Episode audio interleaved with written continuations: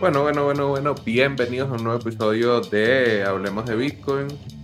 Hablemos de Bitcoin en espacio de difusión que hemos creado en Situación Venezuela para mantenernos activos y conversando sobre Bitcoin. El día de hoy vamos a estar con Alberto Mera, quien es podcaster de España y tiene un podcast que se llama Un Podcast sobre Bitcoin.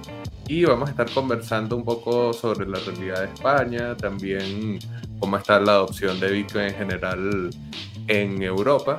Y bueno, gracias por acompañarnos. Antes de empezar, vamos a tener un mensaje de nuestros patrocinantes, Leden, Bitrefill y Horol Horol. Hablemos de Bitcoin es patrocinado por Leden.io, una serie de servicios que te ayudan a ganar más Bitcoin y dólares digitales. Los productos de Leden te permitirán ganar intereses, pedir préstamos en dólares y obtener créditos para comprar más Bitcoin. Sus cuentas de ahorro en USDC y Bitcoin, en colaboración con Genesis, te brindan las mejores tarifas del mercado trabajando con una de las instituciones más destacadas y reconocidas de la industria. Le den cuenta con un servicio exclusivo llamado B2X que utiliza tu Bitcoin para pedir un crédito y comprar la misma cantidad de Bitcoin. Y si necesitas dólares pero no quieres vender tus Bitcoin, puedes obtener un préstamo respaldado por Bitcoin en menos de 24 horas y no tendrás que vender. ¿Quieres ponerle alas a tus satoshis? Aprende más en leden.io. Recuerda visitar su página web para conocer las tarifas vigentes. Ahora un mensaje de Horol Horol. Horol Horol es una plataforma de intercambio P2P sin custodia y sin KYC Recuerda que no necesitas entregar información privada sin necesidad a terceros de confianza, sino que puedes intercambiar directamente comprando o vendiendo sin entregar este tipo de documentos a la plataforma y puedes también utilizar su plataforma de préstamos que funciona de la misma manera, sin KYC, sin custodia y totalmente user friendly, horol horol. Y bueno, claro, un mensaje de Bitrefill, que es la manera más sencilla de vivir con Bitcoin. Recuerda que tienes múltiples opciones, más de 300 distintas tarjetas de regalo alrededor del mundo que vas a poder comprar directamente en la plataforma de Bitrefill utilizando tu Bitcoin. Así que recuerda que con Bitrefill tienes la manera más sencilla de vivir en Bitcoin finalmente, claro, recordarles que se suscriban al canal de Satoshi en Venezuela, que es donde ocurre la magia actualmente. Bueno, gracias por acompañarnos en este momento publicitario, Alberto. Gracias por tu paciencia y también por aceptar la invitación a, bueno, hablemos de Ica, acá en el canal de Satoshi en Venezuela. Bienvenido. Muchas gracias. Yo, yo encantado de estar aquí y hablar contigo. Creo que ya lo hicimos hace, hace unos meses y habrá que repetirlo porque recuerdo que tuvimos una serie de problemas técnicos en esa entrevista que al final hicieron que, la cosa se quedase en, nada. Pero, pero sí, sí, yo encantado siempre de hablar contigo. Un placer. Sabes que incluso yo esa vez todavía no me había mudado donde estoy ahorita, entonces dependía del internet eh, que provee acá el Estado, entonces obviamente allí era mucho más difícil, pero bueno, claro, en, breve podemos repetir. Pero bueno, mientras tanto vamos a lanzarnos acá. Para las personas que de repente no te conocen, pero bueno, por si acaso te están conociendo acá con nosotros, cuéntanos un poco quién es Alberto Mera, cuándo y por qué te interesas en Bitcoin. Y nada, bienvenido Hablemos de Bitcoin. Gracias, sí. Ah, bueno, como has dicho, pues eh, sí, Alberto Mera. Y nada, yo nací en España, eh, no me voy a remontar tan atrás. Digamos que yo trabajé en finanzas desde 2010 hasta 2015. Trabajé en, eh, un banco de, inversión en, España, bueno, y antes en, otros bancos de, de, inversión. Y nada, esa experiencia, digamos, durante cinco años allí me hizo al menos comprender cómo funcionan las finanzas y me llevó allí mi deseo de comprender un poco cómo funcionaba esto, porque, no sé, el tema del dinero siempre me había llamado la atención. Así que nada, trabajé de esos cinco años hasta que me di cuenta que el negocio de la intermediación, que era donde yo estaba concretamente, no iba a buen puerto.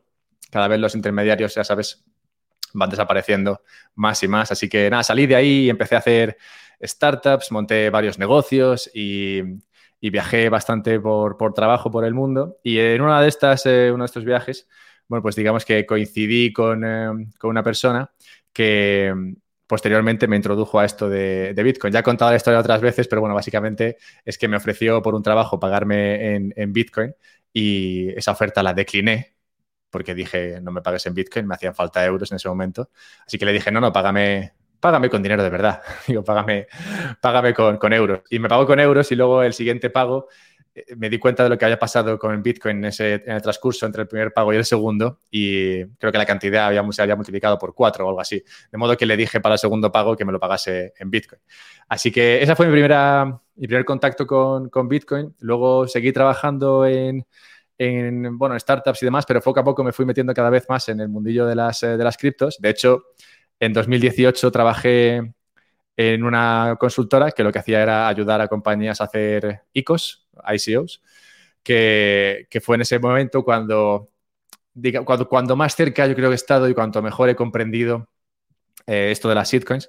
Y, también fue un poco lo que me, lo que me llevó, yo creo, de, ese, de ese primer punto en el cual yo no era maximalista al punto en el que me encuentro hoy, dos años después, en el cual me considero totalmente maximalista. Así que sí, ha sido una evolución desde las finanzas tradicionales, pasando por, eh, pasando por eh, las, las, finanzas eh, descentralizadas en, en, otras, en otras blockchains que no, son, que no son Bitcoin y todo lo que pasa ahí, a lo que es, lo que es Bitcoin, que es lo que hago ahora todo el día, básicamente, porque tengo el Twitter sobre Bitcoin, tengo un podcast sobre Bitcoin, hago directos en Twitch sobre Bitcoin, o sea, básicamente estoy todo el día con, con Bitcoin. Bueno, excelente escuchar ese tránsito, además que es un tránsito que yo comparto, yo no, no con las finanzas, pero sí esta idea de ir eh, poco a poco enfocándose uno principalmente en Bitcoin y bueno, bien allí que, o sea, uno puede mantenerse haciendo eso por el mero gusto de darle información, pero también para conectar con más gente y ayudar a que otras personas se enteren sobre Bitcoin. Sabes que eh, ahorita el podcast es bastante escuchado en España, entonces parte de hacer este episodio especial sobre España es conocer un poco más de, del país. Entonces quisiera que me contaras cómo, cómo está España a nivel sociopolítico, eh, ahí conectar un poco con a nivel económico y bueno, claro, llevar todo hacia Bitcoin a ver si, si me cuentas un poco entonces el panorama de España y cómo está Bitcoin en el país.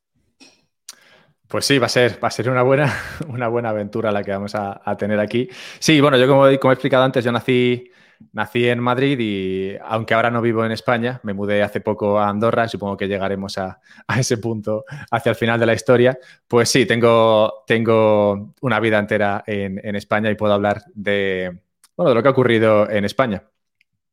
Bueno, España además, y viene muy bien hablar de esto hoy, pues estamos a día 13 de octubre.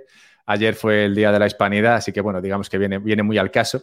Y, celebro que, tu podcast se escuche mucho en España, porque cuantos más podcasts se, escuchen sobre, sobre Bitcoin en, España, pues mejor. Bien, pues eh, España es curioso porque, como sabéis, España eh, fue una dictadura hasta finales de los años 70 y, y luego se instauró la democracia. Eh, o sea que la democracia en España tiene pues, prácticamente 40 años de vida, no, no, mucho más. Uh, y, es curioso que en ese, en ese lapso tan, eh, podemos decir, corto de tiempo, el, eh, digamos, el, el, socialismo ha avanzado con, con fuerza y, y, nos encontramos eh, hoy día con, con, un país en el cual el empleo público ha ido creciendo de forma desmedida, el, el, trabajo para jóvenes y el trabajo en general, el trabajo por cuenta propia o el trabajo por, eh, emprendedores está, está cada vez peor. Y, y, un país en el cual básicamente la, burocracia ha tomado las, las riendas y, y, cada vez pesa más en la economía, lo cual es eh, algo que tristemente vemos en, en muchas democracias eh, occidentales, cosa que, bueno, como explica eh, Hoppe en, en, en su libro Democracy, the God That Failed, digamos que es algo que por lógica tiene que acabar ocurriendo en las, en las democracias, pues es fácil vender la idea de que hace falta quitarle a los que a los que tienen para dárselo a los que lo tienen. Y como los que no tienen suelen ser más que los que tienen pues es lógico que ese mensaje cale en la, en la sociedad y, funcione para ganar elecciones. De modo que vemos en todas las democracias y España es un buen ejemplo de ello como cada vez se tiende más hacia hacia el socialismo. Y eso acaba castigando a, a las clases, eh, a las clases medias, a las clases eh, eh, trabajadoras y, beneficiando, como sabéis, siempre pues, a, los burócratas y a los, que, y a los que viven al final de la política. Eso un poco por explicar en grandes, a grandes trazos qué ha pasado desde la salida, digamos, eh, en el término económico de, España de, esa dictadura hasta el punto en el que estamos hoy, en el cual, pues como digo, la burocracia y el, y el país, el, gobierno, digamos, ha tomado mucho, mucho peso. Luego, económicamente, es verdad que España ha crecido una barbaridad. Desde, desde los años 80, eh, sobre todo de los años 90, ha crecido mucho, al amparo también de, en gran medida de su, de su pertenencia a la Unión Europea.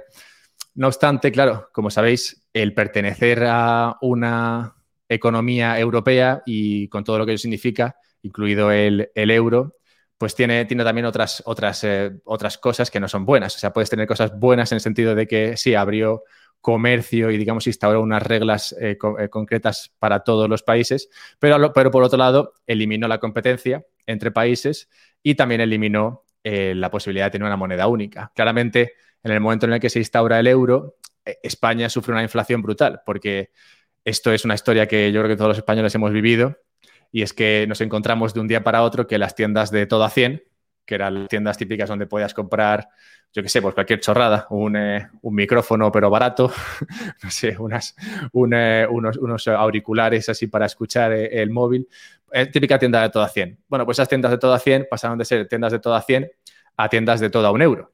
Claro, eso, eso ya eh, es un 66% de inflación, porque el, euro era mucho más caro, un euro era mucho más eh, valioso que una sola, que 100 pesetas. O sea que en ese transcurso, en ese cambio de, la peseta al euro, aparte de que España perdió la capacidad de competir con moneda con, eh, los países de de su alrededor, pues sufrió una inflación brutal. Em, y luego, bueno, por una serie de políticas eh, que, bueno, supongo que en todos los países tienen las suyas particulares, pues hemos visto cómo han pasado cosas como la subida eh, increíble del precio de las casas y, bueno, eso es algo que hemos visto en otros países, y la no tan increíble, más bien triste, subida de, del IBEX 35, que es, como sabéis, el índice de, de la bolsa española, que si bien lo hizo bastante bien en los años 2000 eh, y sobre todo los 90, no sé, cuándo se, no sé cuándo se creó exactamente, pero años 2000 lo hizo bien, desde el año 2010 a 2020 básicamente está, está plano. Cosa que es algo que, cosa que no, hemos visto en otras, en otras economías, donde las, las, bolsas han ido, han ido creciendo. Todo esto, bueno, digamos que de alguna manera muestra cómo España cada vez se ha ido convirtiendo en una potencia cada vez menos competitiva a nivel, a nivel económico y, las razones de esto estarían en gran medida en las políticas eh, que, desde, que desde España y desde, y desde Europa se dictan y que, y que tenemos que ceñirnos a, ellas. Que como digo, no son políticas que hayan favorecido a, a la iniciativa privada, sino más bien todo lo contrario. Así que en general digamos que, pues, ideal de la muerte no está España. O sea, hemos, visto, hemos visto momentos, eh, momentos mejores y, es, triste. Yo, yo, de hecho, igual que evolucioné desde las, eh, desde las shitcoins a, ser maximalista de Bitcoin, también he evolucionado desde ser muy español y sentirme muy, muy patriota a, a algo distinto un poco por, no sabría, no sabría llamarlo, pero, pero ya no me siento tan identificado con, con, la, con la nación en sí misma, sino porque muchas veces la idea de la nación se, se, politiza y, y, no, no, encuentro que sea útil. Me siento más identificado con, con, con los países pequeños, me siento más identificado con pequeñas, eh, bueno, con lo que podemos, lo que llamamos en Bitcoin las ciudadelas, pero que, bueno, también tenemos ejemplos en, la realidad en forma de países pequeños, como pueden ser Liechtenstein, Andorra y San Marino.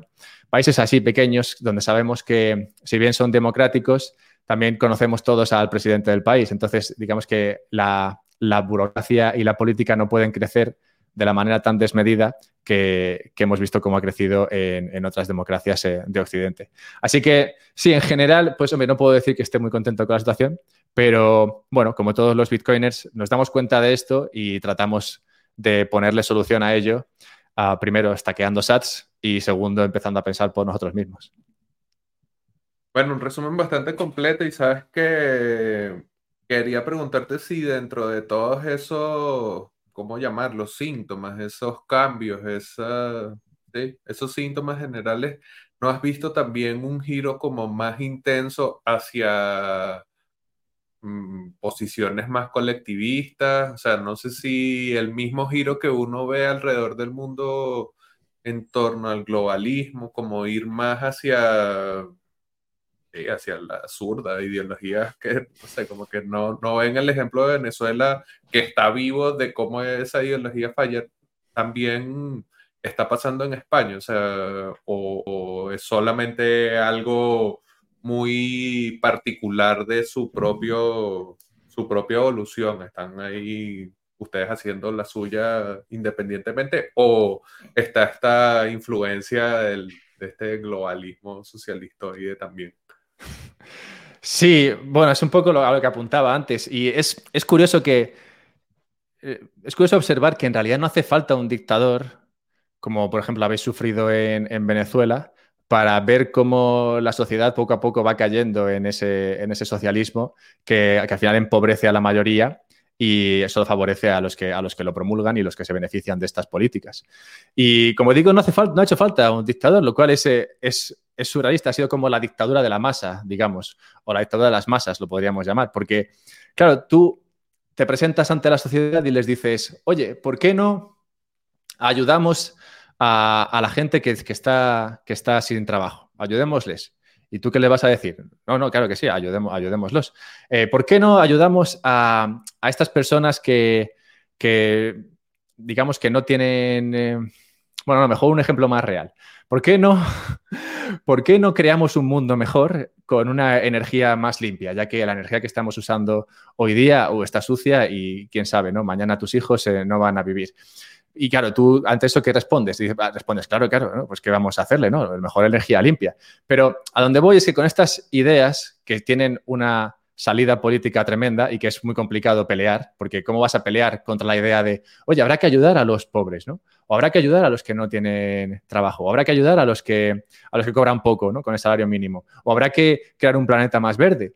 Todas esas, todas esas eh, frases y esas, eh, digamos, eh, promesas o esas propuestas son difícilmente atacables. ¿Cómo defiendes la posición contraria? ¿Cómo defiendes? No, en realidad sería mejor si no hubiese tantas ayudas al desempleo, porque en realidad con tantas ayudas al desempleo estás incentivando a la gente para no trabajar. O igual lo que debes hacer es no quitar, eh, no poner un salario mínimo, porque eso lo que hace es sacar a gente del, mercado laboral, concretamente a los jóvenes, que en España hay un paro joven, juvenil en torno al 30%, o no sé, una barbaridad así. O igual no deberías tratar de buscar un mundo más verde con tus políticas, porque lo que estás haciendo es, al final, crear energía peor y haciendo que la gente del día a día, la, gente de la, digamos, la clase media, la clase baja, tenga que pagar 200, 300 euros al mes por, por, vivir en casa calientes. Entonces, claro, desde la lógica, tú y yo aquí podemos hablar de, cómo todas esas propuestas que vienen desde, desde, la política no tienen sentido y al final crean más, eh, crean más pobreza de la que, y, más, y más malestar del que prometen generar. Pero a nivel político es imposible pelearlas, porque si tú quieres enfrentarte a esas propuestas, tienes que tener un conocimiento de las cosas, tienes que entender cómo funciona exactamente un salario mínimo, tienes que entender cómo funcionan los incentivos, tienes que entender cómo funciona la energía, cómo funciona el CO2, cómo funciona el, eh, el CO2, cómo funciona el, efecto invernadero, cómo, cuál ha sido la historia de la Tierra y los niveles de, calor o no calor que hemos, que hemos tenido en este mundo y qué, ha, influido en esos niveles. O sea, tienes que tener tiempo, tienes que tener ganas, tienes que tener la, eh, digamos, la responsabilidad o sentir la sentirte responsable para tomar las riendas de lo que sabes y lo que no sabes, de lo que decides, de lo que no decides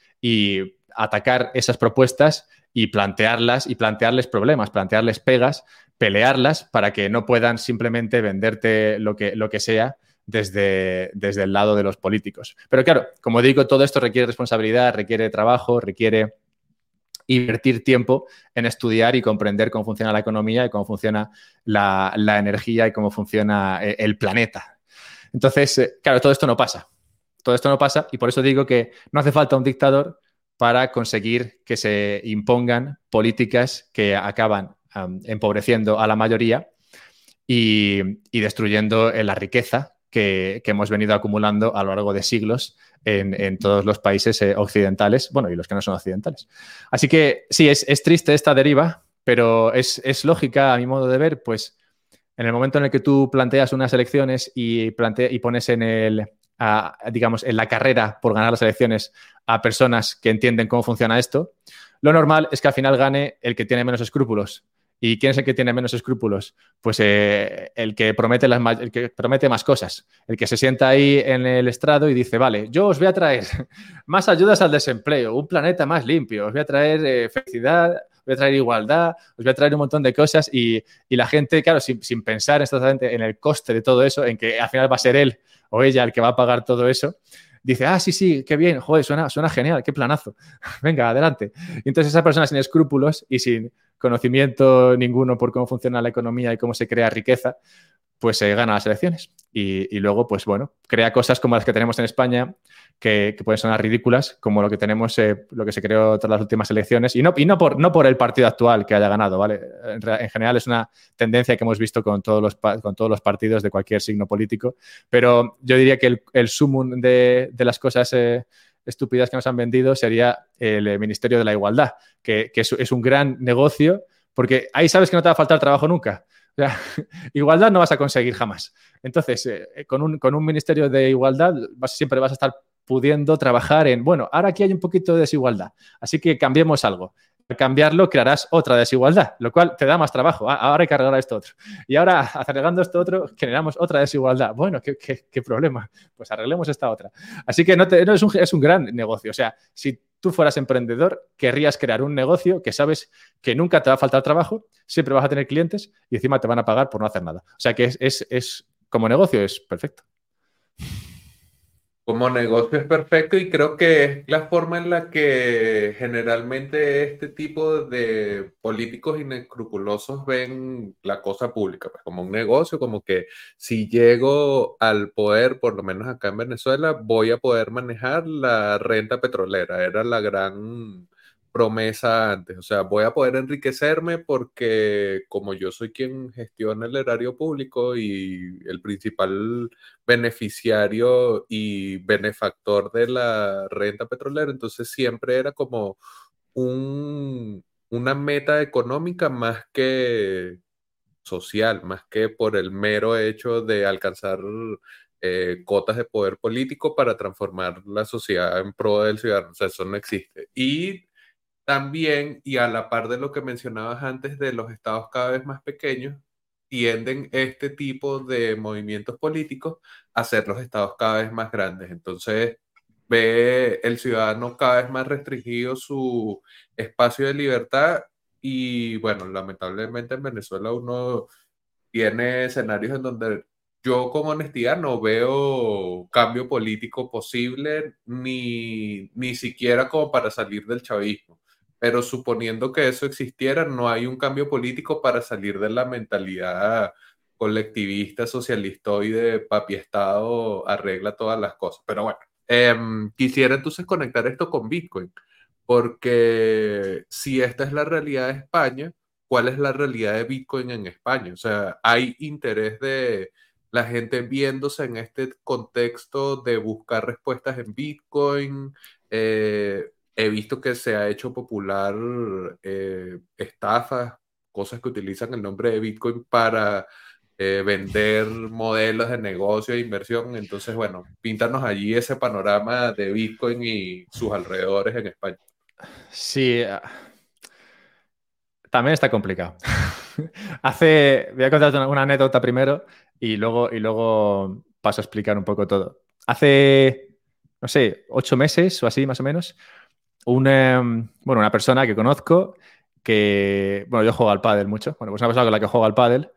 No sé si el pádel está de moda en Venezuela. Ya lo estará, es un gran deporte. Bueno, estuve jugando, estuve jugando al pádel. Juego al pádel bastante, ¿no? Yo juego con, con un señor ahí y, entonces este señor, que es un señor mayor ya, digamos, con su carrera hecha, que, que, una persona pues que parece inteligente, que, que tiene su, su, estudio y su, su, carrera profesional ya hecha, ¿vale? Igual 30 años o 40 años trabajando una persona que, vamos, que le ha ido bien además. Bueno, y me dice que, su hijo está invirtiendo una cosa y que él también está, está probándolo y que, bueno, a ver si le puedo explicar porque sabe que yo entiendo algo de, este dinero mágico y que a ver si se lo puedo explicar. Entonces, si quedo, quedo con él, voy a su casa un día y me siento con él y con su hijo y me empiezan a explicar lo que es un Ponzi en toda regla.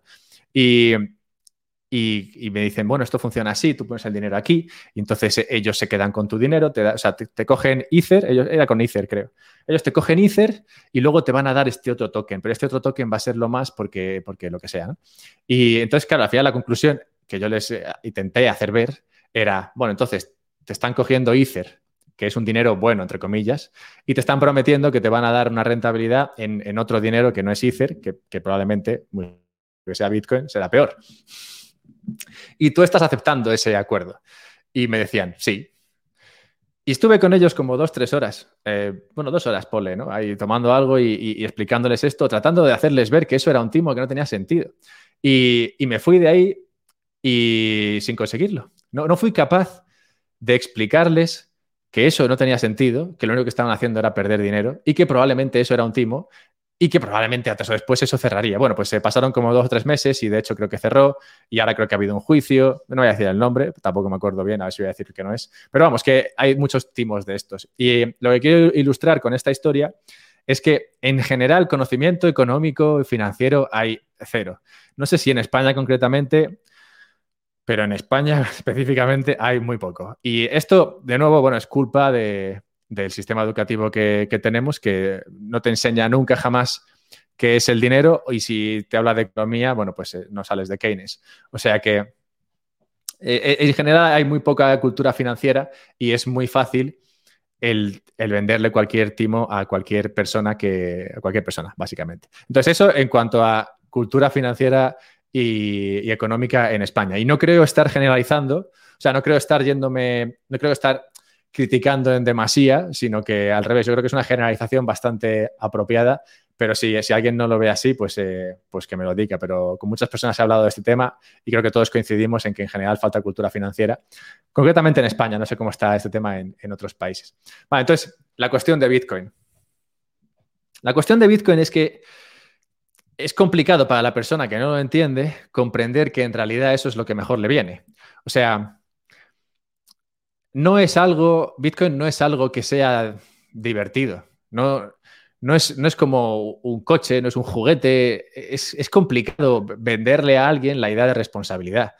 Y, Bitcoin, en cierta medida, la, importancia que tiene o el peso que tiene es que es responsabilidad. Te vende responsabilidad, pero te paga por ello. O sea, no, no te está diciendo ser responsable y ya está. Te está diciendo ser responsable y si lo haces, entonces te irá bien.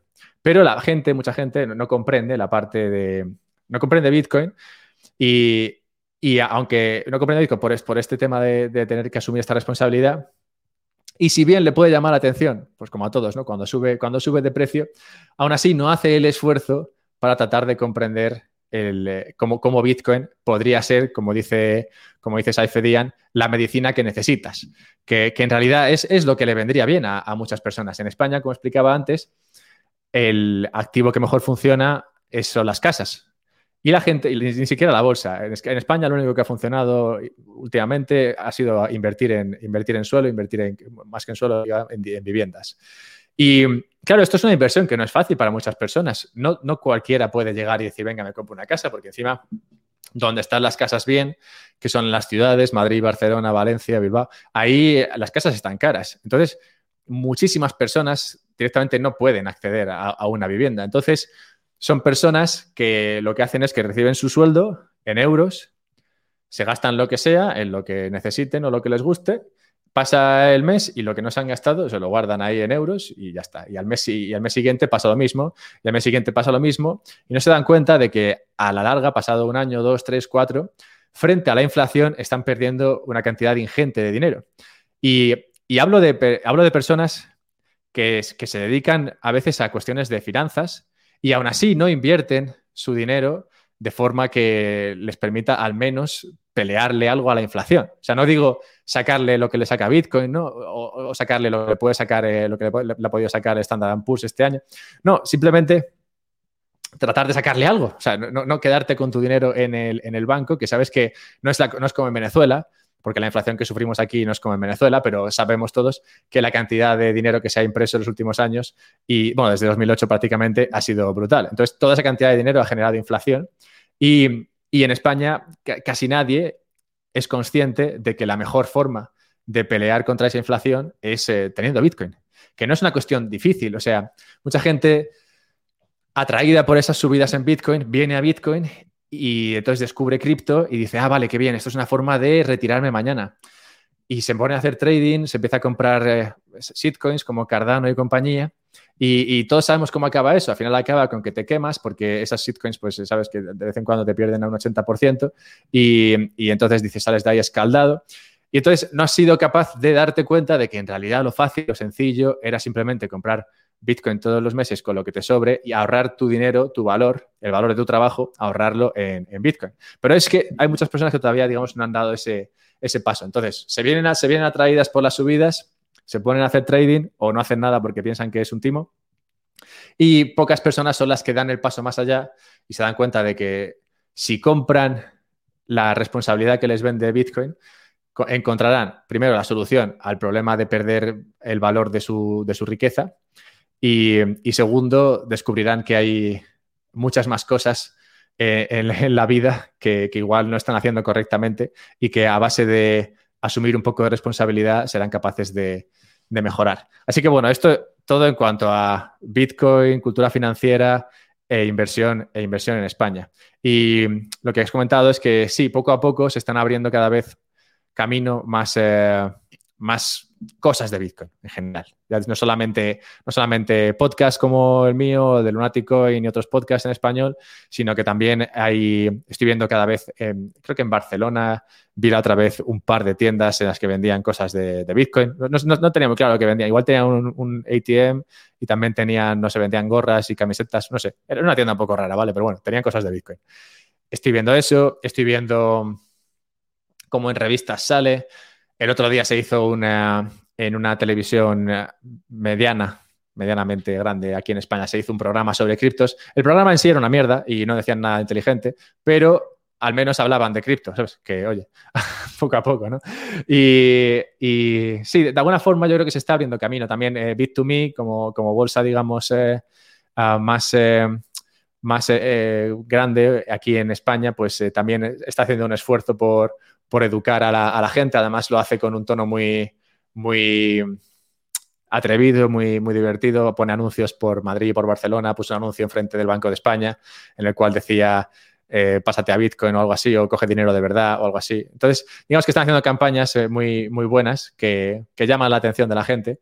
Y, y, sí, yo creo que poco a poco se está, se está hablando cada vez más de la importancia de, de Bitcoin como solución a muchos de los problemas que la gente, que la gente está sufriendo. Pero, pero sí, aún, aún puede que le quede, no sé, a este paso pues una década, no sé, le, puede quedar bastante. Ok, bueno, no, o sea, me gusta escuchar eso porque así, así vemos que la respuesta que uno ha ido encontrando en Bitcoin, en mi caso, a la hiperinflación, en tu caso, como nos has ido contando, pasar de entender las finanzas más tradicionales a buscar otro tipo de respuestas y otro tipo de sistemas y terminar también en Bitcoin, así como nosotros hemos ido dando ese, ese camino desde cada una de las disciplinas que tenemos como background, saber que en España la gente ya está al menos comenzando a estar expuesto a las ideas de Bitcoin a través de em, campañas publicitarias o que se están creando espacios para debatir sobre Bitcoin y criptomonedas, así no sean los más prolijos, pero que comience a estar ese, ese corpus de ideas en el tapete y en la discusión es súper interesante. Y también me ayuda a conectarlo con una entrevista de tu podcast. Primero, bueno, cuéntanos un poco sobre el podcast, un podcast sobre Bitcoin, pero esta entrevista con un alcalde que quiere poner Bitcoin en la tesorería de su municipio. Entonces, bueno, no, no quiero dar más detalles, pero bueno, cuéntanos allí tú primero sobre el podcast, un podcast sobre Bitcoin, y luego ese episodio específico, a ver si, si esas luces que estamos empezando a ver en Bitcoin y España se le prendieron a ese señor primero y bueno, quizás vemos el primer municipio Bitcoin quizás en España. Va a costar, pero venga, no me, voy, a adelantar. Vale, sí, lo de mi podcast, bueno, como sabes, lo lancé en 2018.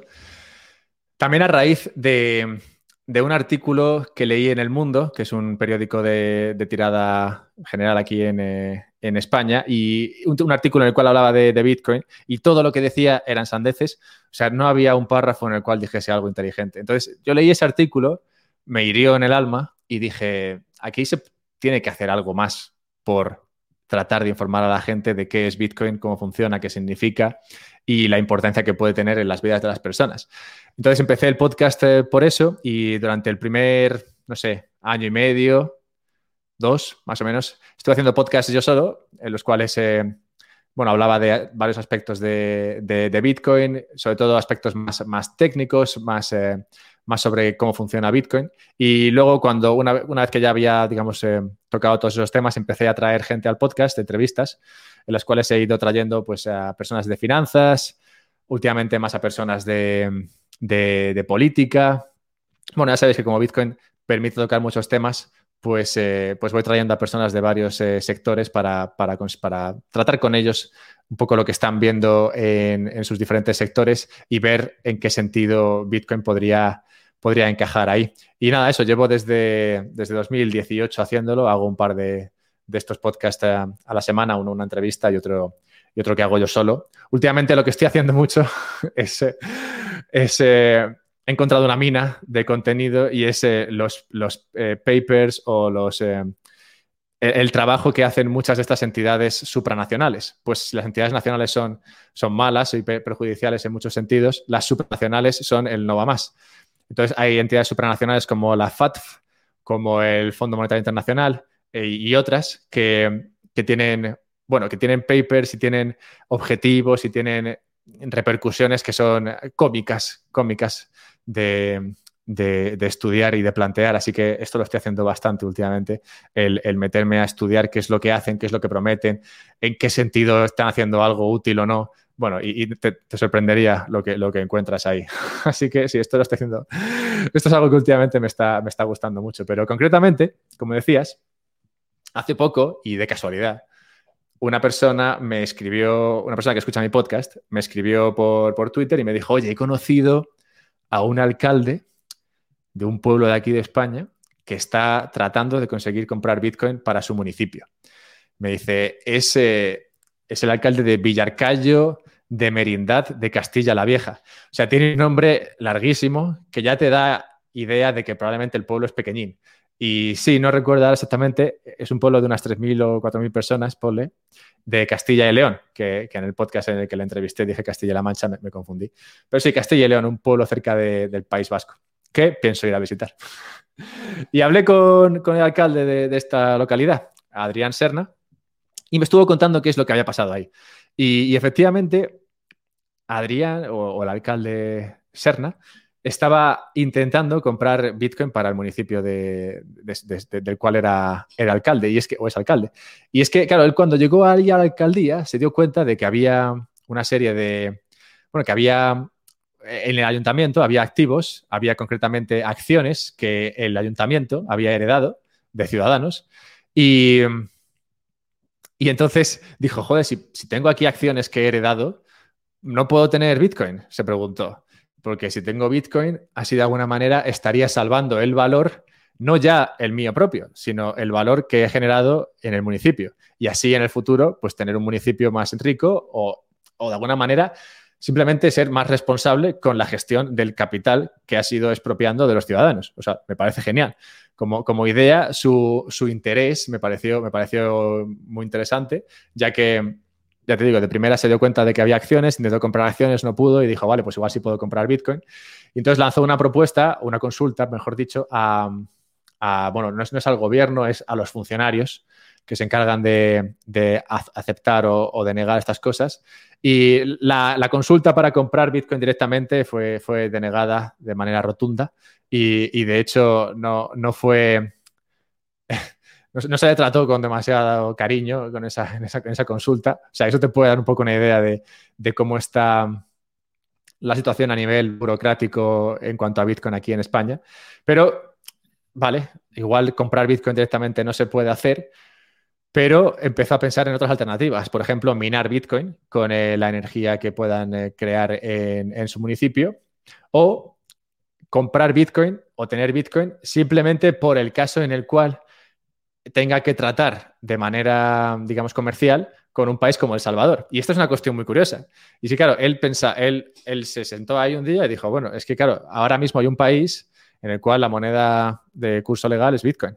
Entonces, si yo quiero comerciar con El Salvador, o sea, si yo quiero comprar eh, aguacates del Salvador, entonces tendría que tener Bitcoin. Por, igual que si quiero comprar pues aguacates de México, tengo que tener eh, peso mexicano.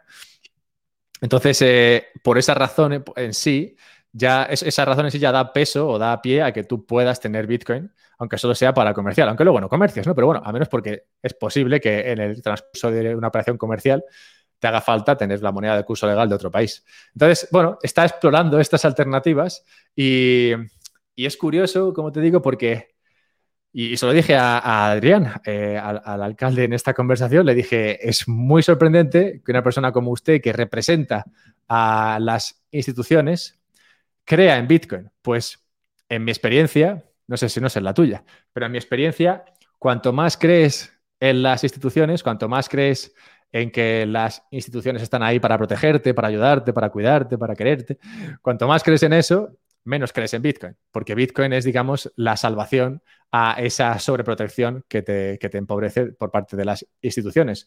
Pero bueno, aquí tenemos el caso de un alcalde que representa a una institución y que aparte está a favor de, algo como Bitcoin. Así que sí, muy curiosa la, conversación.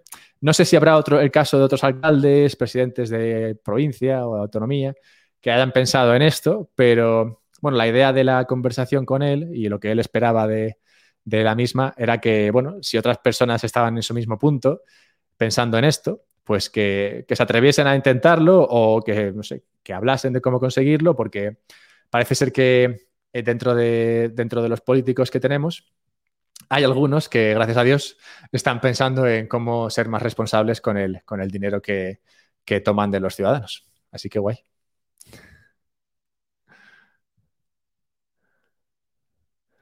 No te, no te escucho ahora, Javier. Es que estoy, estás en el, allá en la otra compu. Eh, voy a dejar en los links de la descripción ese episodio para que puedan entonces escuchar esa conversación eh, y tengan ahí los detalles. Y va, o sea, no sé a ver si se, se, te ocurre que lo puedes entrevistar, porque alguien que tiene una posición más o menos cercana, pero no tiene un cargo público en, en la estructura de gobierno, sino en un banco supranacional es Dante Mossi, que él es presidente del Banco Centroamericano de Integración Económica. Yo lo tuve acá en el podcast y me sorprendió que a pesar de ser banquero de carrera y de haber trabajado en el Banco Mundial, tiene una posición bastante abierta a Bitcoin. O sea, yo legítimamente durante el episodio estaba sorprendido porque decía, ¿qué? No puede ser. Y eh, es quizás la primera entidad supranacional que estuvo abierta a darle asistencia técnica al Salvador con la implementación de la ley Bitcoin, así que es un perfil interesante para conversar. Y súper abierto a, las entrevistas, así que bueno, eso sería interesante para hablar con él. Y volviendo a España, quisiera preguntarte que obviamente este caso de este alcalde es súper particular, pero hacías una mención allí a que de repente hay más interés de algunos otros políticos que no están tan abiertos a decirlo, porque me imagino que todavía es un tema tabú en esas esferas de la conversación. Eso supongo que irá escalando, entonces, ¿cuál sería, desde tu perspectiva, obviamente, cuál es la, el camino de esa posible regulación? ¿Empezaría por impuestos? ¿Volvería Bitcoin moneda de curso legal? O sea, no sé, ¿cuál, ¿cuál camino crees que tomaría España si Bitcoin se convierte en un tema más importante desde el punto de vista regulatorio? Cuando Bitcoin se convierta en un tema más importante, ¿no? sí, es, en, eh, en este sentido lo que, lo que hablábamos en la conversación con, eh, el alcalde de Villarcayo era, sí, concretamente que él había intentado, había lanzado esa consulta, pero había lanzado esa consulta sabiendo que no iba a salir adelante. O sea, él era muy consciente de que era prácticamente imposible que, que siquiera le diesen algo de feedback, simplemente lo iban a denegar y ya está, y así fue como, como ocurrió. Simplemente tirando por el cauce legal, consulta, puedo comprar Bitcoin, no, no puedes, ya está. Eso es lo normal, lo que él esperaba. Entonces, hablábamos de que habrá muchos más, bueno, no sé muchos, pero seguro que hay bastantes, varios, algunos, espero que más de uno, que, se encuentran en esa posición eh, con, un poder político o con, digamos, acceso a, erario público y que, también están pensando en hacer esto, pero que no simplemente eh, saben que no puede, no va a salir adelante y entonces, bueno, pues igual lo hacen eh, a nivel privado y son bitcoiners en su casa y, ya está, entonces, y, no sale, y no sale adelante. ¿Cuándo podría cambiar esto? va a ser complicado porque es una de esas cosas que, van a lastrar a España y a Europa probablemente durante bastante tiempo. Y es que, claro, imagínate que, imagínate que, no sé, por poner un país así más neutral, imagínate que Italia se da cuenta de que tener Bitcoin es lo más. Pues a Italia yo creo que le iba a costar mucho. Bueno, primero, hacerlo moneda de curso legal, yo creo que lo iba a hacer, es prácticamente imposible que se pueda hacer mientras estás en la Unión Europea. Creo, habría que verlo, ¿no? Pero no parece algo que políticamente vaya a volar, digamos, it's not gonna fly, como diría en inglés.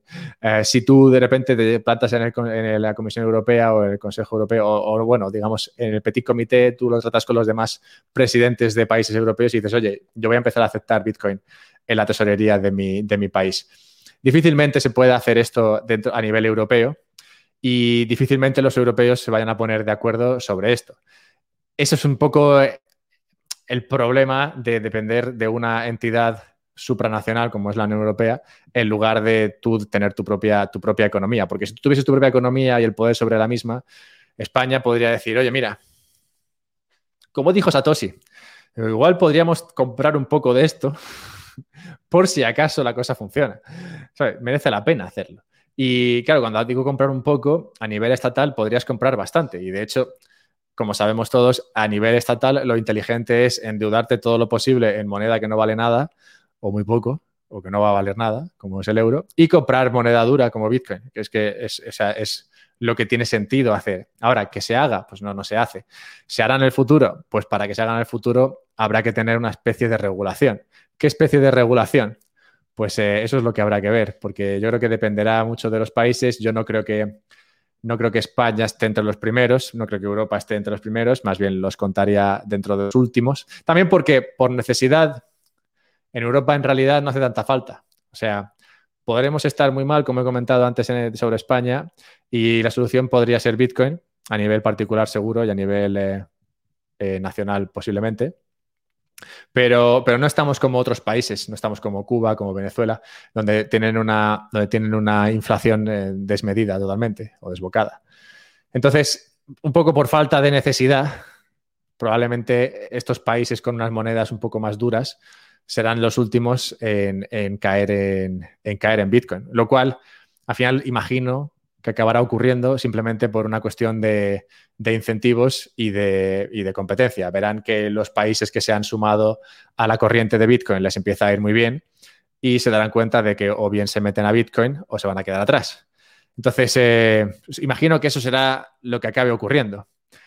¿En qué medida o cómo, qué figuras tomará esto? Pues no tengo ni idea, la verdad. Para mí lo ideal sería, claro, que lo adoptasen como moneda de curso legal y ya está, lo cual lo, cual lo, equival, lo, equipararía a otras divisas como tenemos hoy día, como es la libra, el dólar. Eso sería genial. De hecho, eso es un poco lo que hacen en Portugal ahora, que todavía no tienen, eh, no tienen regulación sobre Bitcoin. En Portugal las eh, criptomonedas son otra divisa. Entonces, no hay ganancias de capital, porque si de la misma manera que tú tienes, si tú tienes eh, libras y euros y de repente la libra se aprecia frente al euro, tú no pagas ganancias de capital, porque simplemente tenías una, divisa que se ha apreciado frente a otra, ya está. Pero no cuenta como una ganancia de capital. Pues para mí Bitcoin tendría que ser eso, que es un poco lo que han hecho también en, El Salvador. Solo que en Portugal es por falta de regulación y en El Salvador es por regulación. O sea que no sé qué, no sé qué forma tomará, pero, pero claramente esto tiene sentido que, que ocurra. Imagino que en los países pequeños directamente no se grabará porque así traes gente con dinero. Y en los países más grandes pues se, intentará grabar, o sea, poner impuestos a, los bitcoiners, pero que tampoco podrían ser masivos porque seguramente hay competencia jurisdiccional y te podrías ir a otro donde no te cobren nada. Así que sí, va a ser, va a ser una batalla jurisdiccional interesante, en mi opinión, y, veremos cómo acaba. Veremos cómo acaba. ¿Por, por qué? Porque si tenemos ese panorama, decidiste irte a Andorra. O sea, porque, porque generalmente en España muchos mm, eh, españoles migrantes se van porque de repente consiguen una oportunidad profesional o porque los impuestos los están asfixiando. No sé si es una combinación de ambas o otra razón por qué, por qué salir de España. Yo, cuando empecé a moverlo esto, lo de venir a Andorra, fue a principios de año, 2021.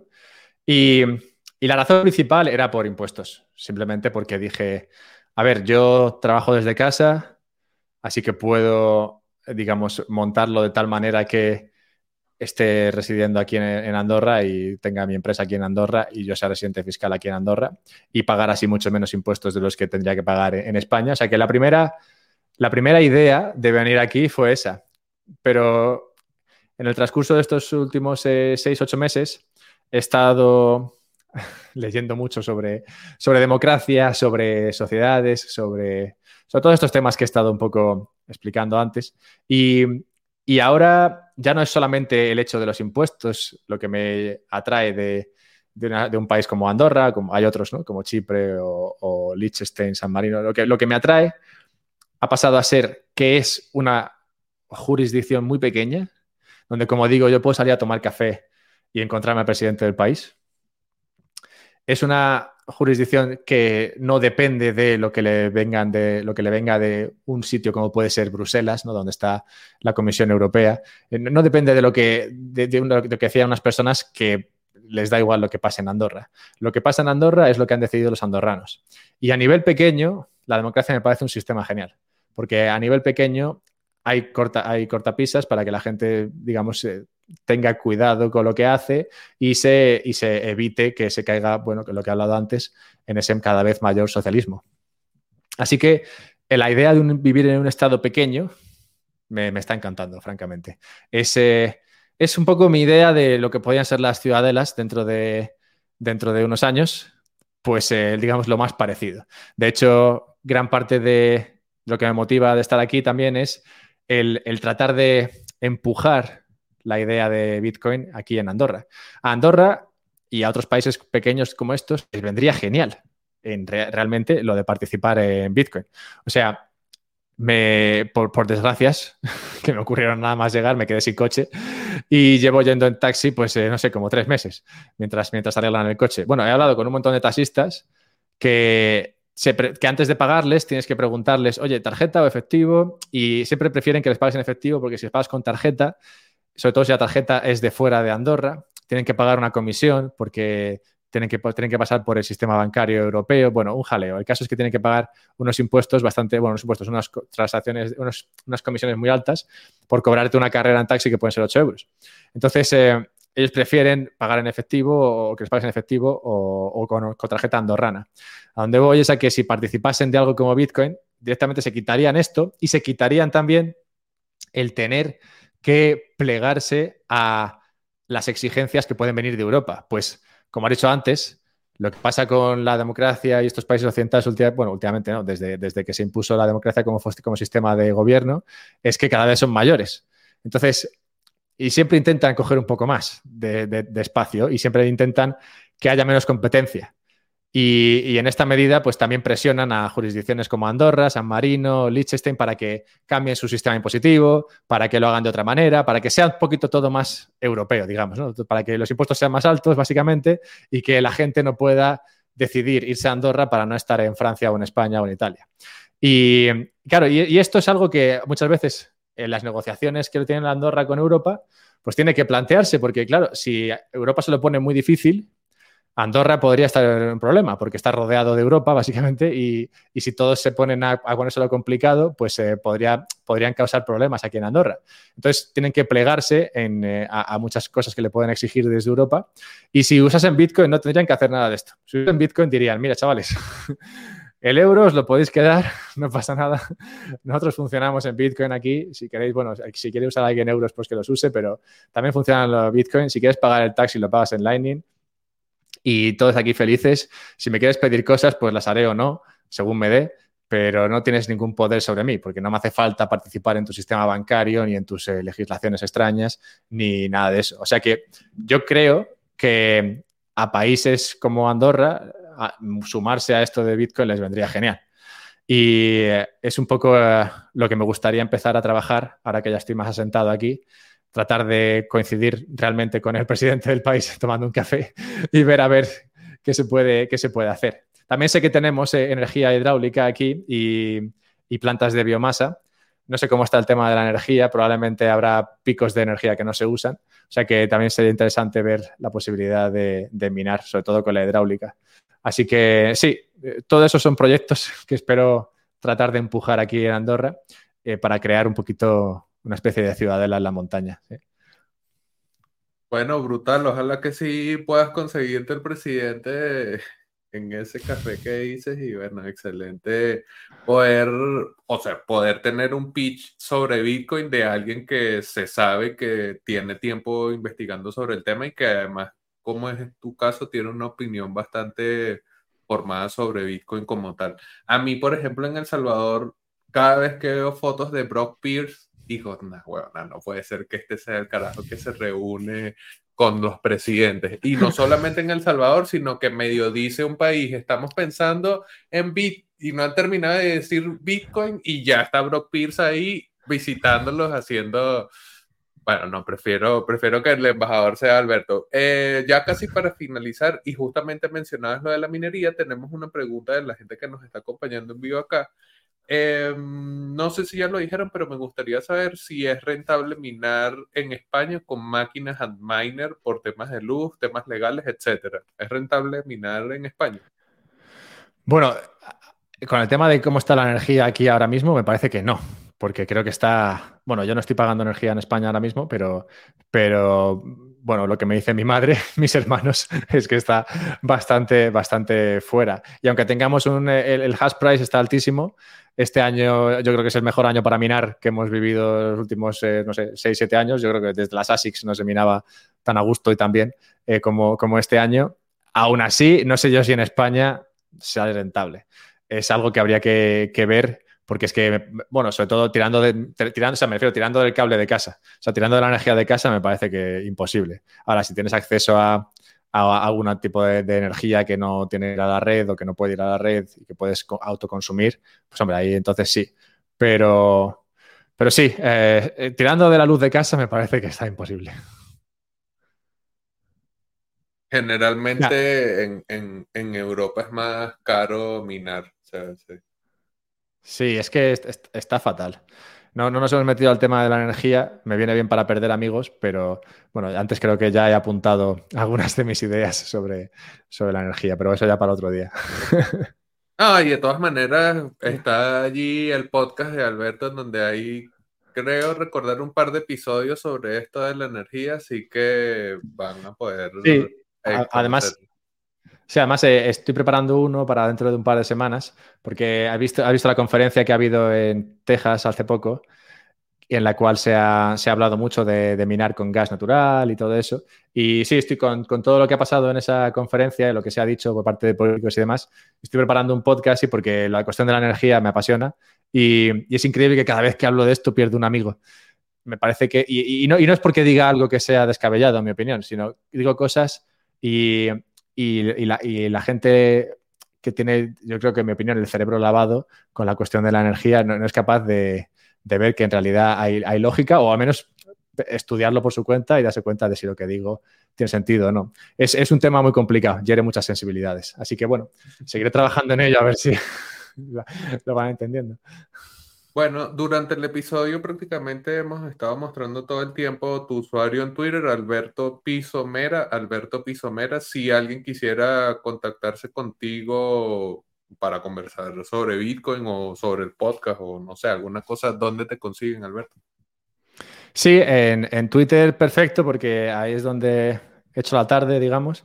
Y, hace poco descubrí, este mes pasado, descubrí, bueno, me descubrieron Twitch y ahí la verdad es que es muy interesante porque puedo tener conversaciones en directo como esta y, ahí el chat está ahí en vivo, respondo a la gente y tal. O sea que está, me lo estoy pasando muy bien en Twitch, sinceramente. Es, un sitio donde puedo ir a hablar de, Bitcoin y otras eh, cuestiones que me parezcan interesantes y hago esto dos veces a la semana.